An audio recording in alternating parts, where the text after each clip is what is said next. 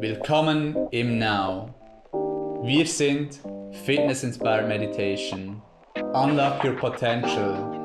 Trainiere deinen Mind wie einen Muskel und lerne praktische Meditations- und Mindfulness-Techniken für deinen Alltag.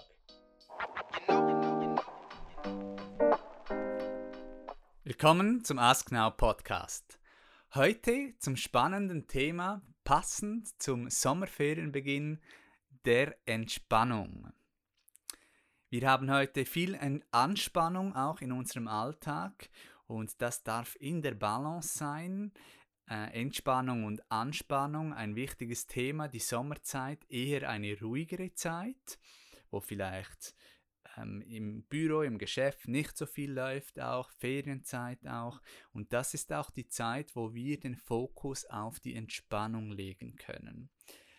Wir wurden das auch schon oft gefragt, wie kann ich jetzt aber entspannen, was tut mir wirklich gut und das thematisieren wir heute auch neben dem Thema der Resilienz, sodass wir gute Resilienz haben. Ich freue mich, dass Head Instructorin Anina heute auch mit dabei ist. Hallo Anina. Freude ist ganz meinerseits. Hallo Community. Wie gesagt, Entspannung ein wichtiges Thema, dass wir in der Balance sind, auch langfristig. Es ist ein Marathon, kein Sprint, das Leben und auch natürlich wichtig für die Gesundheit und die Leistungsfähigkeit, auch für unser Glück, dass wir langfristig unsere eigene Balance auch finden. Da ist eben dann die Frage, wie kann ich entspannen? Was gibt es da zu berücksichtigen, Anina? Ja, eine ganz spannende Frage auch. Man kann die auch ein wenig auseinandernehmen. Und zwar kann man ja bei der Entspannung auch unterscheiden zwischen einer aktiven Entspannung und einer passiven Entspannung.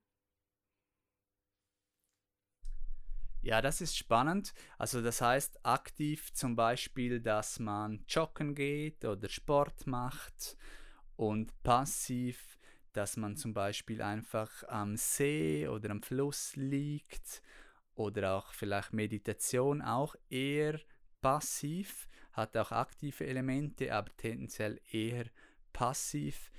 Kannst du da sonst noch etwas ergänzen? Genau, das ist sehr richtig so, dass äh, viele von uns ja auch sich auspowern über den Sport. Also wenn man jetzt auch viel Stress hat, dass man dann auch über den Sport diese Anspannung loslassen kann und so eben in die Entspannung kommt. Und bei den aktiven Entspannungsfaktoren ist immer wichtig, dass wir etwas tun. Also wir sind in einer Aktivität sei es lesen, sei es einen Tee trinken, sei es eben Sport zu machen, sich zu bewegen, achtsam im Wald spazieren gehen, am Strand entlang laufen. Das sind alles so aktive Entspannungsfaktoren oder auch zu feiern, zu tanzen. Das ist auch etwas oder Kreativität, das ist auch ein ganz wichtiger Punkt. Und bei den Passiven ist es genauso, wie du gesagt hast, man kommt in einen Seinszustand. Und wenn wir ja viel Stress erfahren, sind wir immer im Doing, immer etwas am Machen. Ähm, unsere Gedanken gehen in die Zukunft, was noch sein wird, nächster Termin, was wir morgen planen, was unsere Ferienplanung angeht und auch was vielleicht gestern noch war, was uns noch so beschäftigt und wir sind dann nicht in dem gegenwärtigen Moment und das verursacht dann oft eben auch diese Anspannung. Und passive Entspannungsfaktoren sind über die Ruhe im Körper, sei es, dass man aufrecht sitzt, in der Meditation, in der Hängematte liegt, äh, die Sonne sich nährt äh, über den Körper, über das Sonnenbaden, sei es am Strand oder eben auch am Fluss beispielsweise oder einfach in die Stille der Natur geht, einfach beobachtet, Menschen beobachtet auf der Straße, ähm, nichts tut, auch das etwas ganz Gutes, einfach mal nichts tun, ist auch eine passive Möglichkeit der Entspannung. Oder zum Beispiel, was viele ja auch kennen, das ist die Massage, dass man ähm, sich eine Massage gönnt und so eigentlich passiv ist und so auch in die Balance kommt, um Anspannungen zu lösen im Körper beispielsweise. Oh, das ist auch eine gute Idee, sich wieder mal eine gute Massage zu gönnen, so dass wir auch schön geschmeidig und weich sind, äh, nicht zu verhärtet auch, das tut auch ab und zu gut, gerade eben bei der vielen Anspannung. Wie auch schon am Anfang gesagt, eben tendenziell sind wir zu angespannt oftmals. Wir haben jetzt eben gelernt auch, dass es unterschiedliche Formen auch der Entspannung gibt. Und ich denke, das ist schon mal ein sehr wichtiger Punkt, auch um mitzunehmen, weil vielfach hat man so den Glaubenssatz, ah, okay, Entspannung ist nur dies oder jenes oder da, was für mich entspannend auch ist. Und eben, wir haben jetzt gehört, es kann aktiv sein, passiv, da gibt es unterschiedliche Dinge. Ähm, ich würde sagen sogar, dass man drei Ebenen unterscheiden auch muss bei der Entspannung, jetzt was gut für einen ist. Oder also quasi erstens, dass, es, ähm, dass man das auch nutzt, dass es unterschiedliche Dinge gibt, die man tun kann für die Entspannung. Also das heißt, dass man auch dort eine gewisse Balance hat, dass man nicht nur das eine tut. Also zum Beispiel, wenn man Yoga nutzt, um sich zu entspannen, dass man das vielleicht beibehält, aber vielleicht auch mal eine Meditation macht oder auch mal ein Krafttraining macht oder auch mal als Entspannung etwas trinken geht wieder mit Freunden oder etwas ganz anderes auch. Also dass man da quasi auch eine gewisse Balance hat in der Entspannung, so quasi, und auch dort unterschiedliche Dinge macht. Das zweite ist, dass man auch seinen Lifestyle berücksichtigt oder allgemein sein Leben.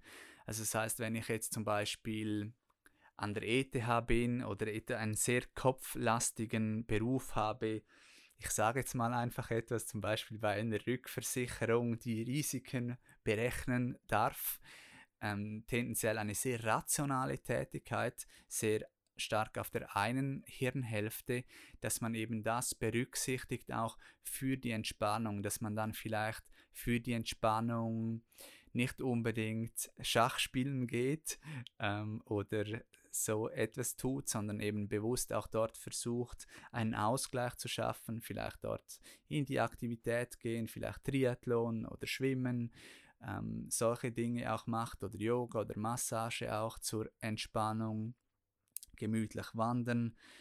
Ähm, und dann aber auch auf der anderen Seite, wenn man vielleicht Yogalehrer ist, dass man dann vielleicht zur Entspannung nicht noch mehr Yoga macht, sondern dort vielleicht dann den Geist bewusst trainiert mit Meditation oder man eben nutzt bewusst den Geist, versucht Sudoku zu machen oder, ähm, oder macht auch Krafttraining, so eben auch den Lifestyle zu berücksichtigen, den man halt hat.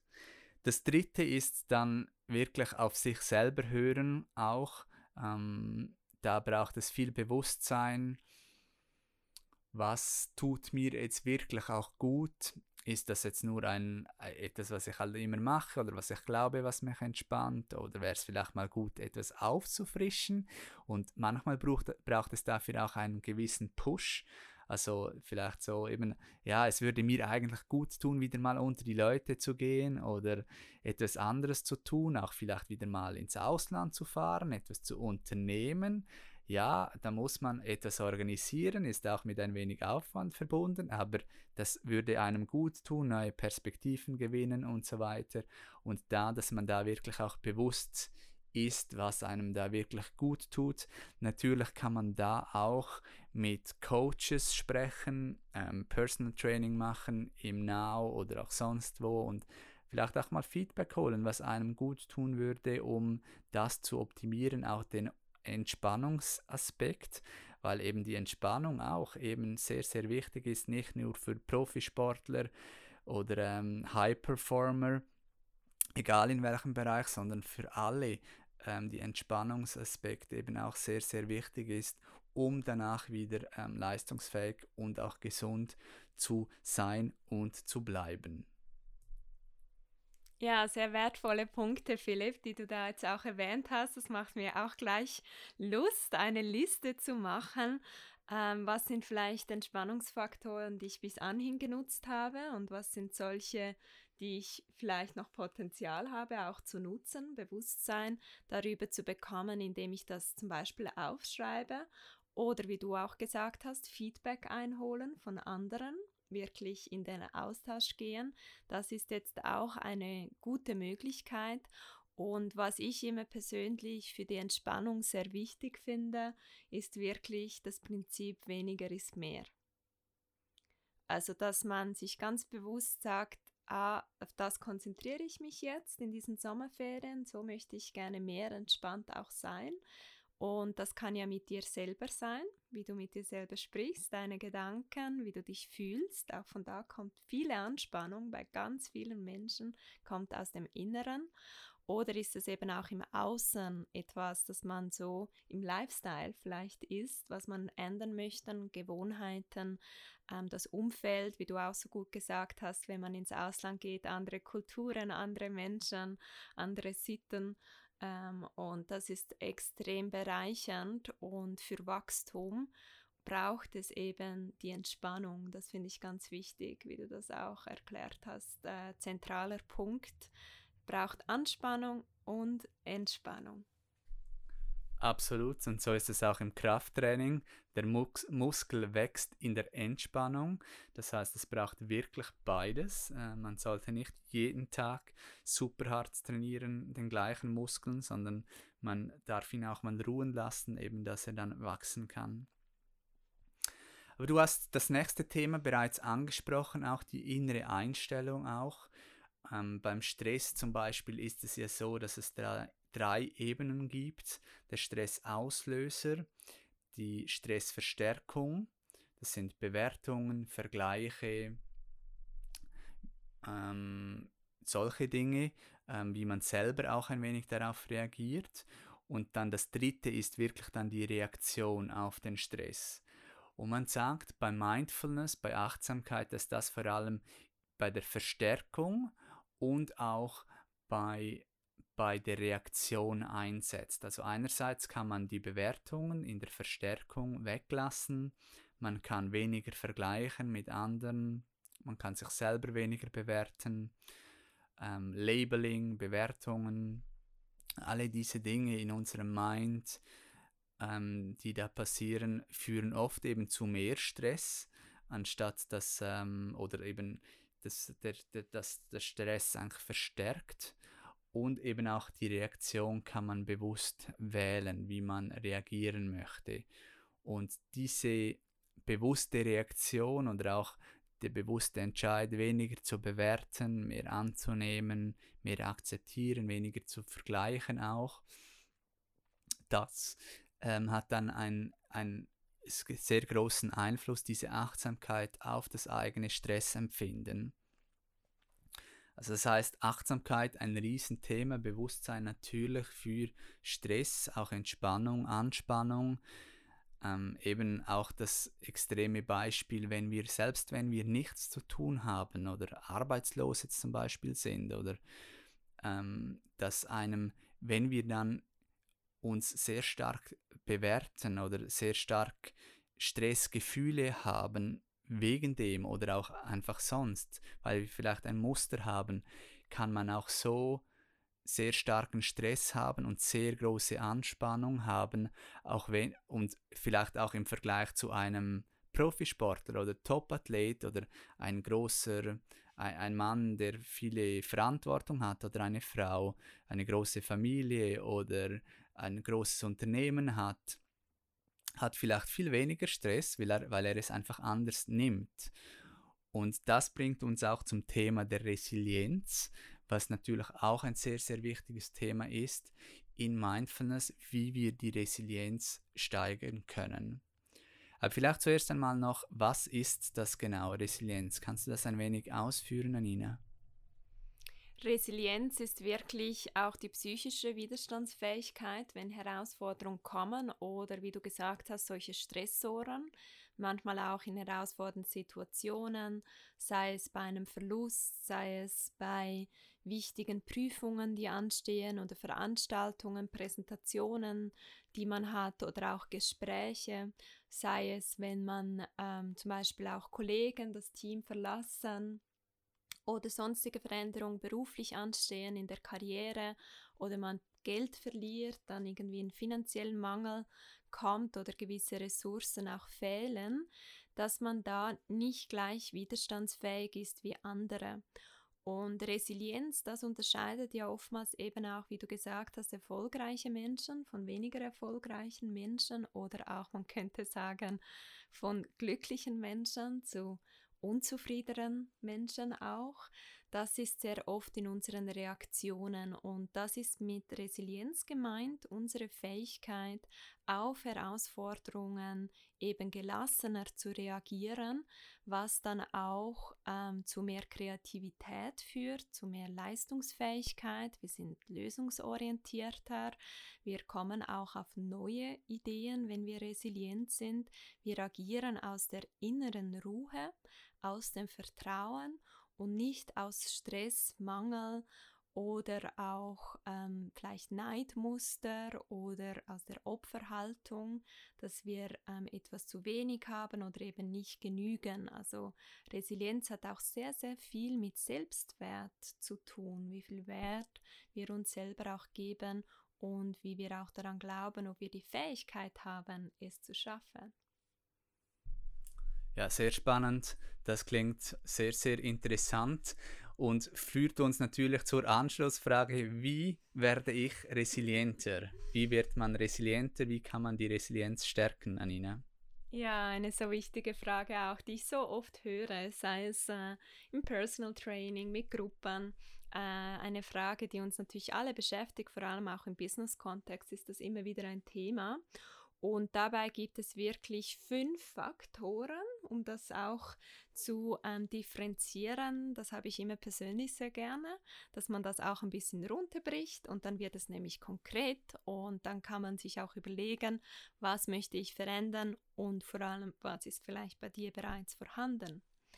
Der erste Faktor, der resiliente Min Menschen mitbringen, das ist die Selbstwirksamkeit, also wirklich die Selbst Wert auch das, was ich vorher gesagt habe, dass man sich selber führen kann, dass man Bewusstsein hat über seine eigenen Fähigkeiten und Stärken.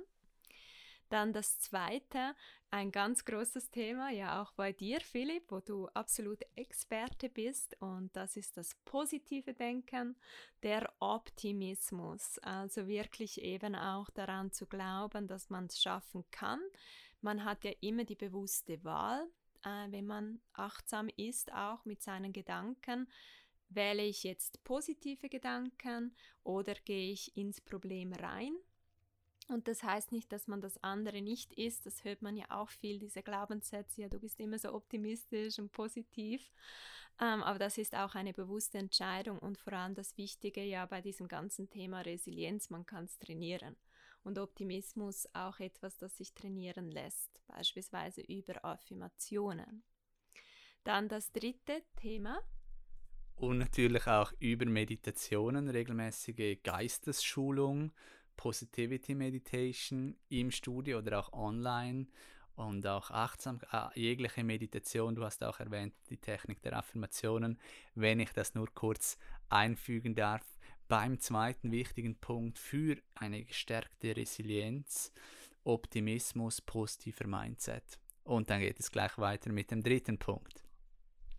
Das dritte, was auch ähm, sehr wichtig ist, um Resilienz zu sein, das ist eben die Achtsamkeit, das was du vorher auch erwähnt hast, dass man gegenwärtig wird, dass man beobachtend wird und dass man wertfreier ist. Und dazu gehört auch dieser vierte Punkt der Akzeptanz, Dinge so akzeptieren, wie sie sind. Und für das braucht es eben auch oft ein bisschen Distanz, dass man der Beobachter sein kann, weil eben wenn so Herausforderungen kommen, wer kennt das nicht, man hat sehr viele Gefühle, man verärgert sich, man fühlt sich vielleicht enttäuscht, man ist traurig, man ist von sich selber vielleicht nicht zufrieden, ähm, wie man jetzt da reagiert. Man möchte den Stress nicht, man wehrt sich dagegen, man hat viele Widerstände und sehr viel Anspannung auch, oftmals ja körperlich. Das sieht man auch viel bei ähm, diesen Situationen. Und das ist ja auch wirklich ein Training, achtsam zu sein. Das ist nicht etwas, das man einfach von heute auf morgen kann, sondern wie du gesagt hast, über die Meditation in kurzen Einheiten kann man das auch trainieren, zum Beispiel bewusst den Körper spüren in einer solchen Situation, sich erden, den Atem wahrnehmen, um so einmal eine Atempause zu machen, bevor man dann mit Worten oder auch Taten auf die Herausforderung reagiert. Und das nennen wir ja in der Achtsamkeit diesen Space between auch der dem Trigger, was das auslöst, und der Reaktion. Und das ist eigentlich Gelassenheit, dass man da eben gelassen sein kann. Für das braucht es diesen Raum und dafür ist auch Entspannung sehr, sehr wichtig, als ein wichtiger Faktor bei diesem dritten und auch vierten Punkt der Akzeptanz.